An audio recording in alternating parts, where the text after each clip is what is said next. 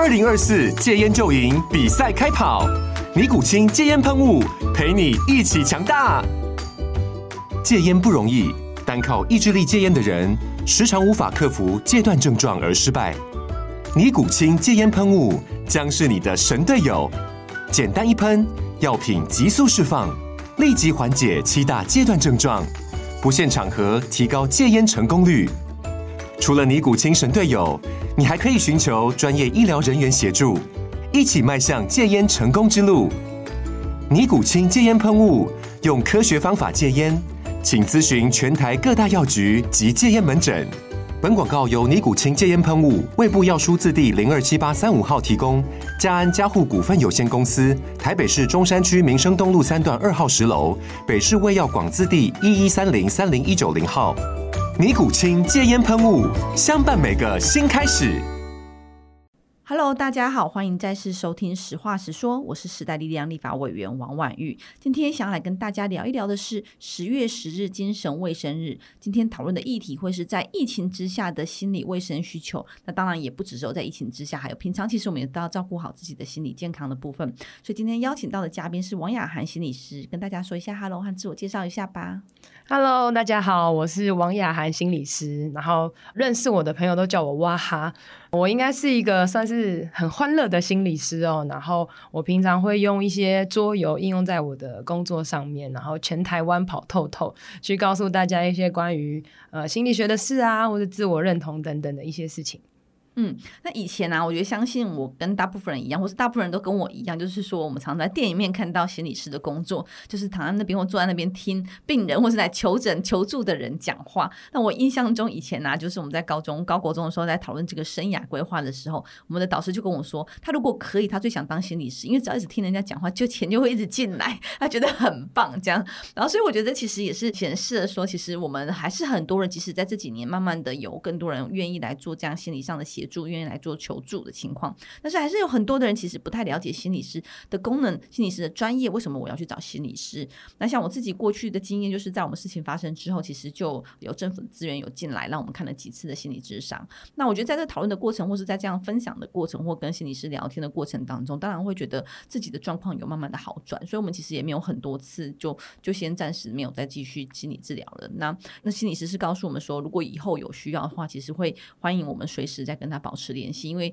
那样子的情绪或是那样需要，可能不会是一直一直发生，而是慢慢稳定之后，其实会一阵一阵一阵的。那其实当时我们也会觉得说，诶，我们的长辈就是父母部分，可能也需要这样子的协助。但是呢，长辈就会说啦，哦，听跟人家讲话也只有什么？我平常也跟很多人讲话，其实不需要啦，不要不要去做，不用特别去花这个时间，花这些钱这样子。那所以也想请雅涵跟我们大家分享一下，说，呃，是不是大部分人都会有这样的心态？又或者是说，心理师到底怎么样来协助到这些求助者的状态？我觉得你刚刚讲了一个很有趣的东西，我以前是这样子想诶，就是 连我诶小时候想说要当心理师，然后我真的考上智商所之前哦，我也是想着嗯，当心理师很爽，就是躺在那边听别人讲话就可以赚钱这样哦，就真的去读书之后发现不是这样。所以不是想象中这么容易，钱没有从天上掉下来。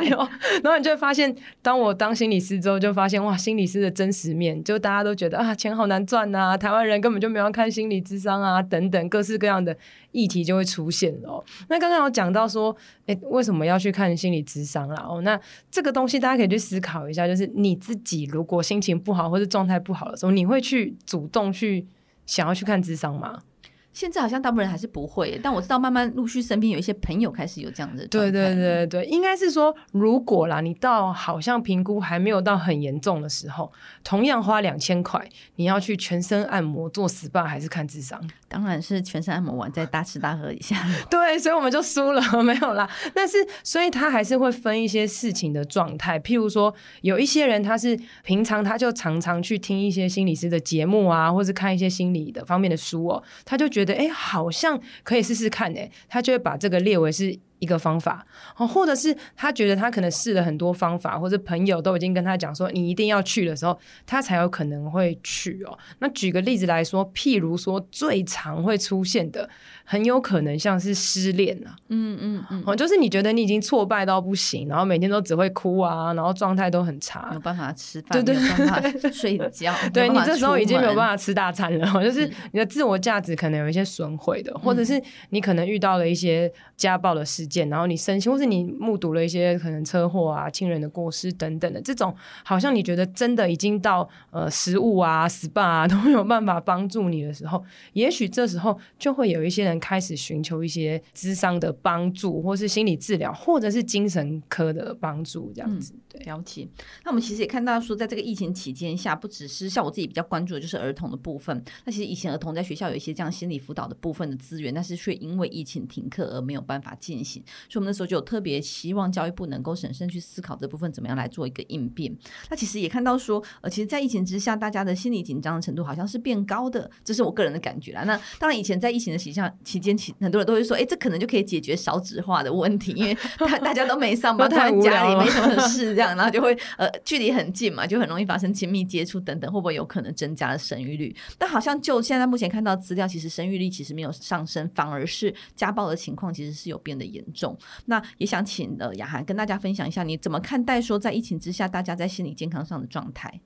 我觉得在疫情之下，哦，发生了很多事情，然后就是呃从很突然的。就是要在家上班或者在家上课哦，嗯、然后你的生活习惯什么全部都要改变哦。那我们说大家有没有变得紧张？其实有诶，因为你不知道未来会发生什么事情，好，然后你所有的时间都要相处在一起，然后会变得更加的紧张跟更加的焦虑哦。但是也是有它的好处，好处是我说我之前有听过一个好事发生哈，就是因为我之前会做一些这个我在疫情时间线上课程上超多的，嗯，然后其中有一个是。全职妈妈的支持性团体是，然后他们就说，因为疫情的关系，然后他的先生要居家工作，对，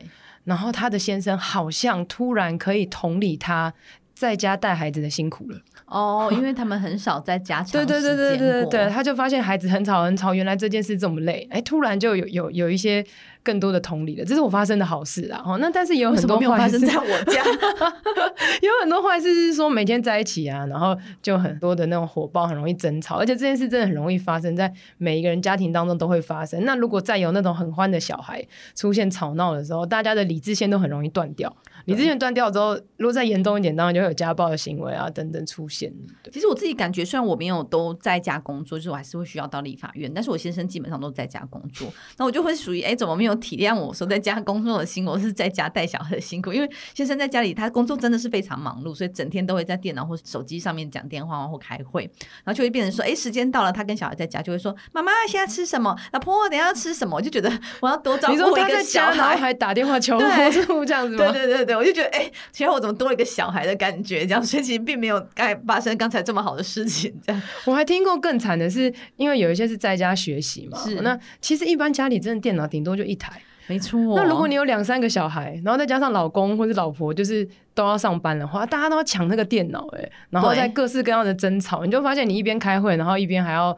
呃顾他们吵架，各式各样。所以我听他们那个这个家长的有一大压力，就是他们觉得线上学习，他们要做的事情更多了，就是好像要管孩子怎么用什么用的，然后孩子又会觉得说，在线上学习，就爸爸妈妈会一直介入。对，对，对，看到他们上课有没有专心。对，你会偷看你的小孩线上学习？我不太会偷看，但是我觉得确实，我们家乡那时候一开始停课的时候，就想说哇，因为他们三个是共用一台电脑的嘛，然后就发现哇，这样完全不行，因为上课时间都会冲突到，所以就立刻从 iPad 在家里东翻，然后办公室的电脑也再带回去一起共用。这样的情况下，终于凑足了，让大家每个人都有一个设备轮流可以上，呃可以同时上网，但上网学习这样子。但是又发现，哎，原来事情不是这么简单，就是因为我们家以前都是全家都在。餐桌上一起工作，一起写作业，一起做自己的事情。但是现在因为大家都在线上，所以那个声音就互相非常的干扰，就是大家都一直收到对方的音。对，因为以前写作业没有这个好笑。对，写作业其实没有这个问题啊，就个人写个人啊。但是一旦线上上课之后非常可怕，所以那时候又开始第二件事情就是把家里所有的桌子都翻出来，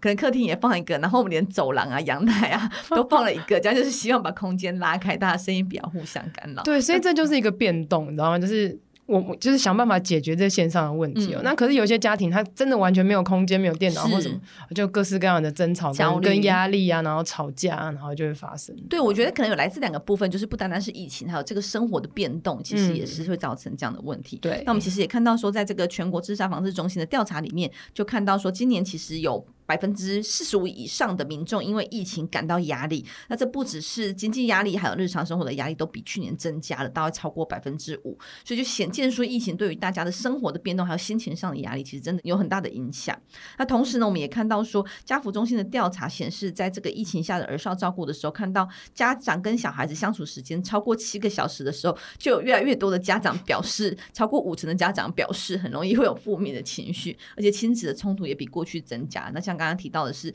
像这个家暴的这个通报案数，其实也都增加大概百分之五到百分之九，在新北以及台北的部分，那就很呼应我们自己个人的感受，就是很多家长都会反映说，长期间跟小孩一起在家里相处，还有自己必须要工作，小孩必须要线上学习，还有生活中的种种周遭的调配等等，其实都很容易造成冲突。那如果在情绪失控下，或是在情绪一下一下上来之下，很可能就造成了家暴的可能。那我们也很希望不要看到这样子的状况。那你自己说，哎呀，还不知道能不能分享一下。说：“那这样这样的情况下，家长可以怎么做？或者说，透过什么方式来稍微缓解一下自己的情绪的紧张、自己的心理压力，或者是怎么样来调试？呃，家长跟小孩之间，甚至是伴侣之间。呃，我觉得压力的调试，它好像是其实一直都需要学习跟面对的问题。对，但是就突然 突然在那个时间一停一三起之后，整个灌进来，没有时间好好学习。对，他就突然来就说：‘OK，你必须要面对，不可以再逃避了，赶快去学习面对压力哦。’有一点这种感觉啦。哦，那呃，我觉得。”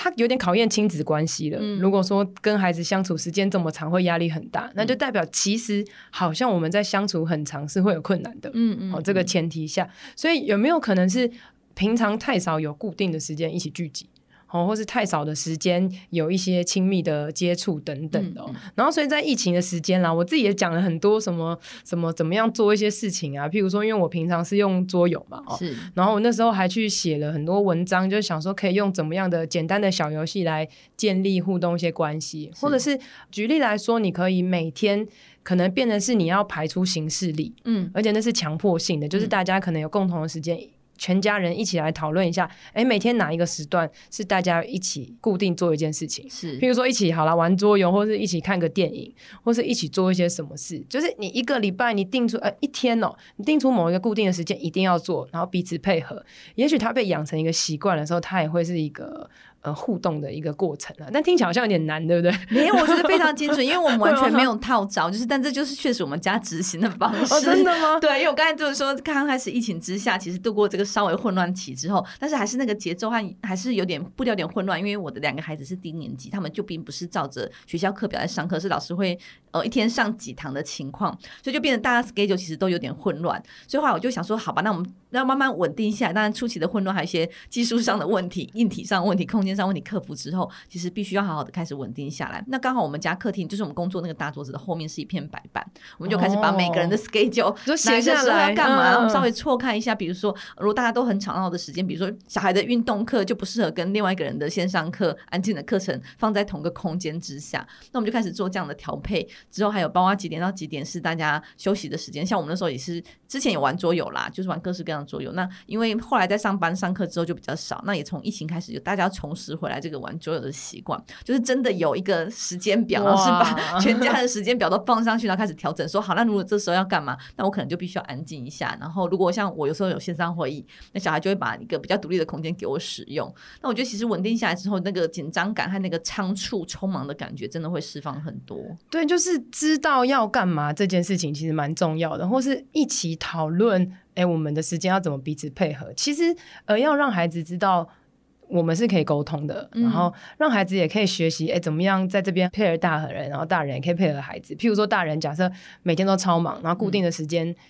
约好的时间你们都不出现，嗯，那那孩子其实就真的很有理由在你们开会的时候来吵闹吧，对 不对？对，这其实是一个 互相配合的过程啊。那讲到刚刚讲到玩桌游，有时候啦，我可能譬如说。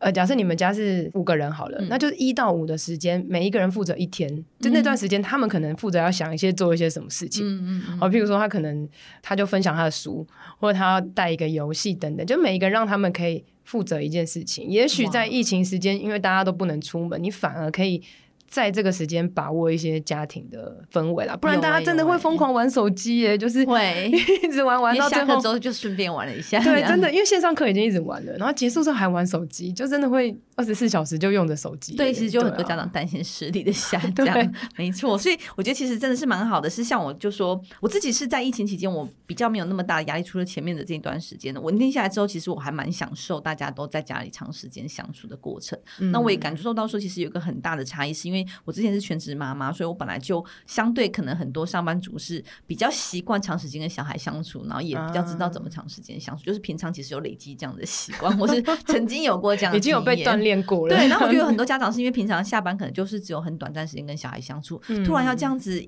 一个礼拜七天，然后二十四小时的相处，其实非常难以习惯，然后也不知道跟小孩说什么或是聊什么。对，那我觉得像我们自己家里，就是有在这段时间充实了一些大家一起做的活动，除了刚才桌游之外，然后我们开始一起煮食，就煮东西之类的，其实都觉得还蛮好的。嗯，嗯，那还要不要分享一下，说在这样子的，在你过去的这个心理师的经验当中，和疫情之间有没有什么特别的经验想跟大家分享，或是觉得特别有趣或是特别困难的案件？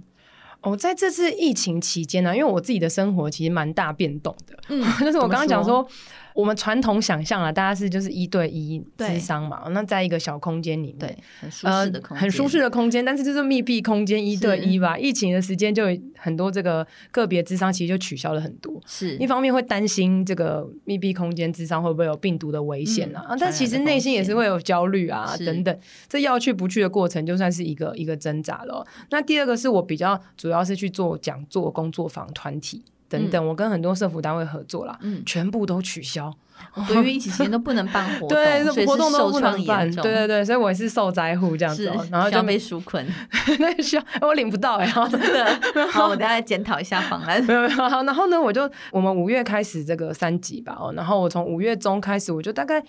已经有快三个月的时间，几乎都在家里面，然后就要去弹性去调配我的工作的状态哦。那我记得那时候在六月多的时候，就是好像突然决定要降级的那一周的前一周哈，我我本来要去台东。我要去台东的一个育幼院，这样子，我就跟育幼院的人讲说，要不要取消？因为我是台北人，嗯、然后台北人其实蛮危险的啦。然后那时候双北的疫情相对对对对对，而且而且台东其实是一个净土嘛。对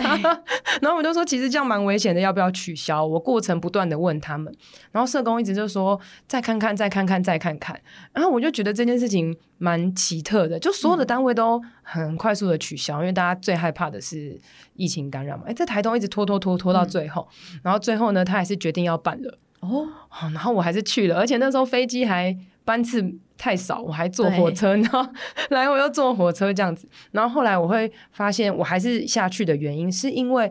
育幼院的孩子，他们呃不算育幼院，就是安置机构哦。嗯、因为疫情时间，你想想看，我们我们都在家里，然后我们自己的孩子在家里，他们可以享受啊，嗯、然后当当大爷这样什么的。可是安置机构的孩子是，他们就是被很像是被关起来一样，就被关在里面，他们不能出去游走，然后每天的生活都是。这样没有办法调适，对对对，然后社工就说他们快闷坏了，他们快疯了这样子，嗯、然后就叫我去娱乐他们，嗯、所以就很希望我可以去了，所以我那时候就去到了台东，然后跟那是安置的少女，然后就跟他们有三个整天的时间相处，那反而这个对他们来讲是一个很分外珍贵的一段时间，这样子，就是这是我觉得在疫情当中很。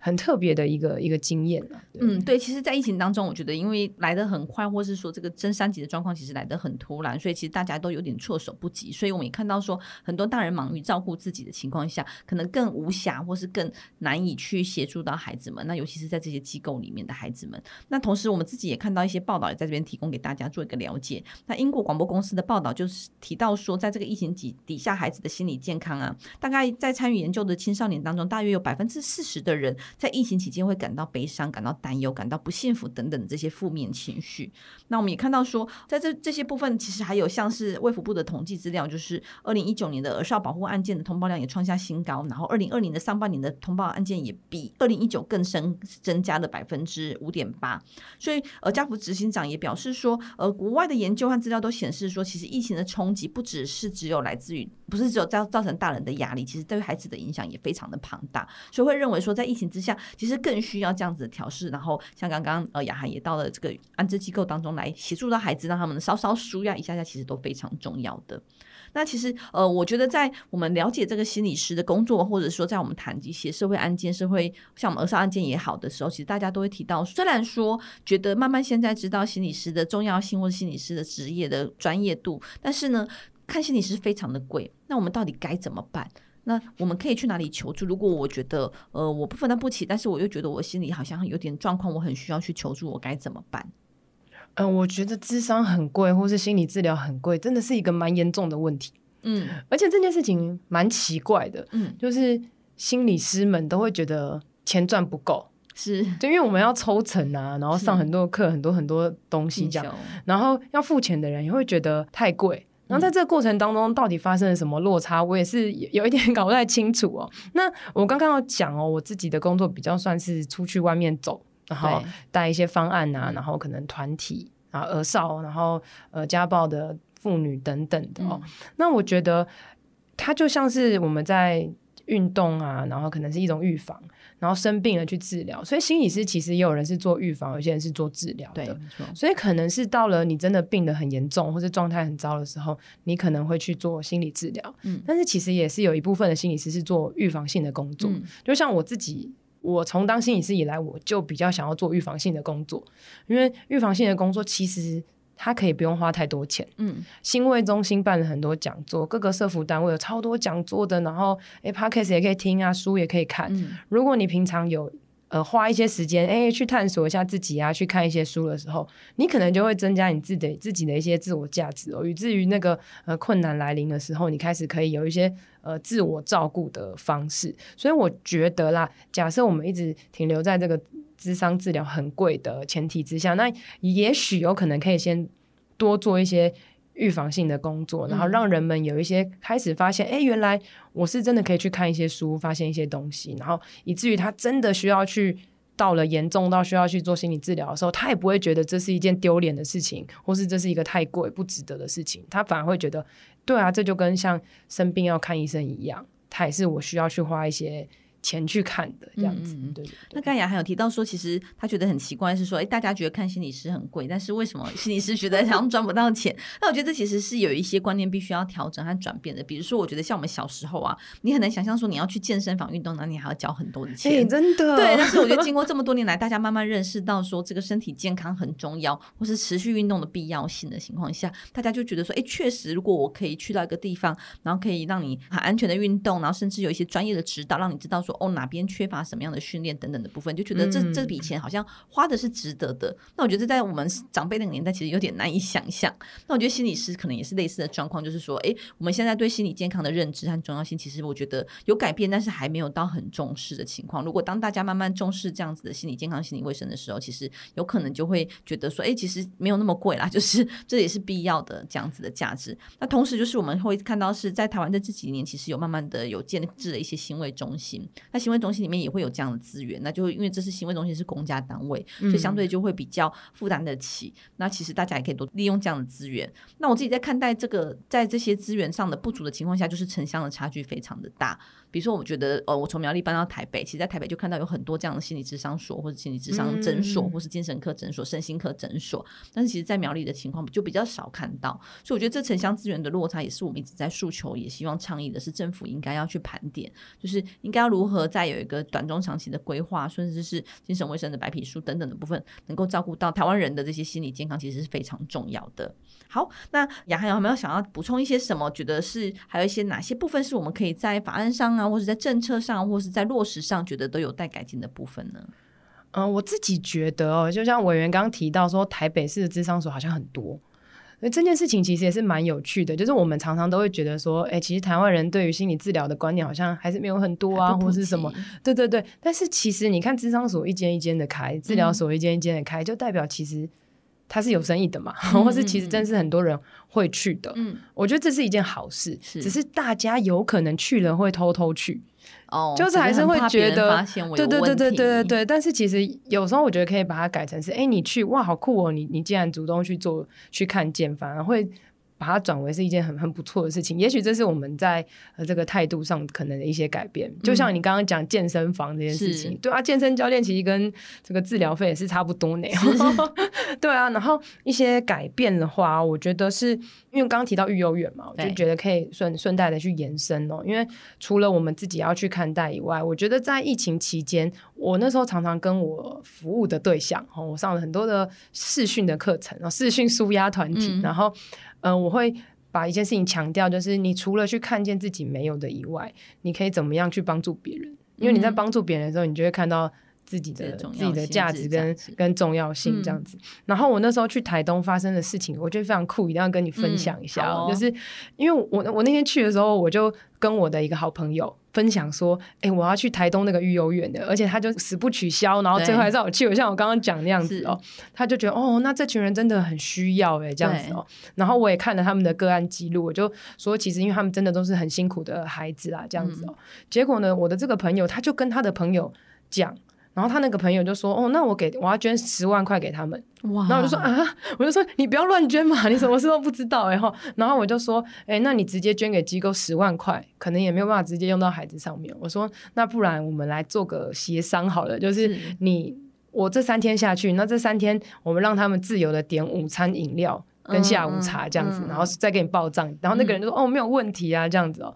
所以我就到了那个机构里面，我就跟那群少女们讲，我就说：“你知道吗？我来到这个地方，有一个陌生人，我也不知道他是谁，他突然给我们十万块，所以我们中午可以自由点这样子。嗯”然后小孩子就吓一跳哎，然后我们就从讨论要点什么食物开始，那个关系建立就很不一样了。然后中午时间一起吃饭，然后一起订饮料，一起订甜甜圈。那、嗯、他们没有吃过。就是有一半的人没有吃过 Mr. Donuts，嗯、对，然后中午点火锅，然后自由的加肉啊什么之类的，然后他们后来在这三天，我觉得因为这个食物，然后我们的关系变得很好，然后反而可以讲很多很深的东西。那那时候社工就跟我讲了一个事情，我觉得蛮感动。他说，其实他们都有很多很想要。帮孩子做的事情是，可是真的都会东卡西卡东卡，嗯、比如说核销东核销西呀、啊，然后要做什么做什么都没有办法很直接的去做那件他们想做的事情，嗯、各各样的法案都会卡得很多。那我觉得有些时候我们也可以让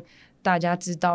哦、我觉得可以给予社工或是心理师可以更多的一些弹性，不然他们就会在发生事件的时候被骂。然后，可是实际做的时候都没有人知道他们的辛苦，是真的。我觉得像社工和心理师其实都是在帮助大家很多的职业。但是过去像我们在很多的社工议题上，其实如果大家有关注，其实也看过我们为他们发声，包括说 薪水的回捐呐、啊、等等的部分，其实都遇到很多瓶颈。那当然还有整个制度性的问题，比如说呃，社福机构其实有时候经营也非常不容易，包括跟政府申请补助案的时候，其实能够补助的费用非常少，所以他们自筹款还是非常的庞大。但是社福机构其实又不是这么容易，因为它毕竟不是盈利事业，所以它其实不是是那么容易会有经费的来源，所以像这些部分，我觉得都是我们需要更努力的地方。那刚刚其实提到很多说，呃，在疫情之下跟孩子的磨合，或是在对孩子的影响。它这些应用或是这些讨论，其实也不只是在疫情之下，我自己觉得还蛮多时候，其实在平常就可以开始建立，不然会觉得很像突然有一些变化的时候，其实会来的措手不及。对对，所以其实很非常谢谢雅涵今天来参加这个节目上，跟我们来分享很多讨论的方式，又或者是可以跟孩子怎么样建立这些关系，又或者是刚刚提到一些觉得还蛮感动的经验，就是说有些孩子他们的资源相对比较缺乏，又或者是环境比较相对比较辛苦的情况下，如果我们可以给予一些支持，包括说像雅涵自己就下去陪伴，然后甚至在物质上稍稍给他们多一点点的满足，其实都有助于大家疏解这样子的压力。所以我们很希望说，透过今天这这期节目，也让大家想想说，呃，我们如果在心情紧张或是心情有压力之下，我们可以做哪些调试？那如果跟孩子关系紧张的时候，我们其实可以稍微转一些方式，然后一起做一些什么活动，也可能也可以调试亲子之间的感情。好，那今天节目就录到这边，然后非常谢谢雅涵，各位听众朋友，拜拜，拜拜。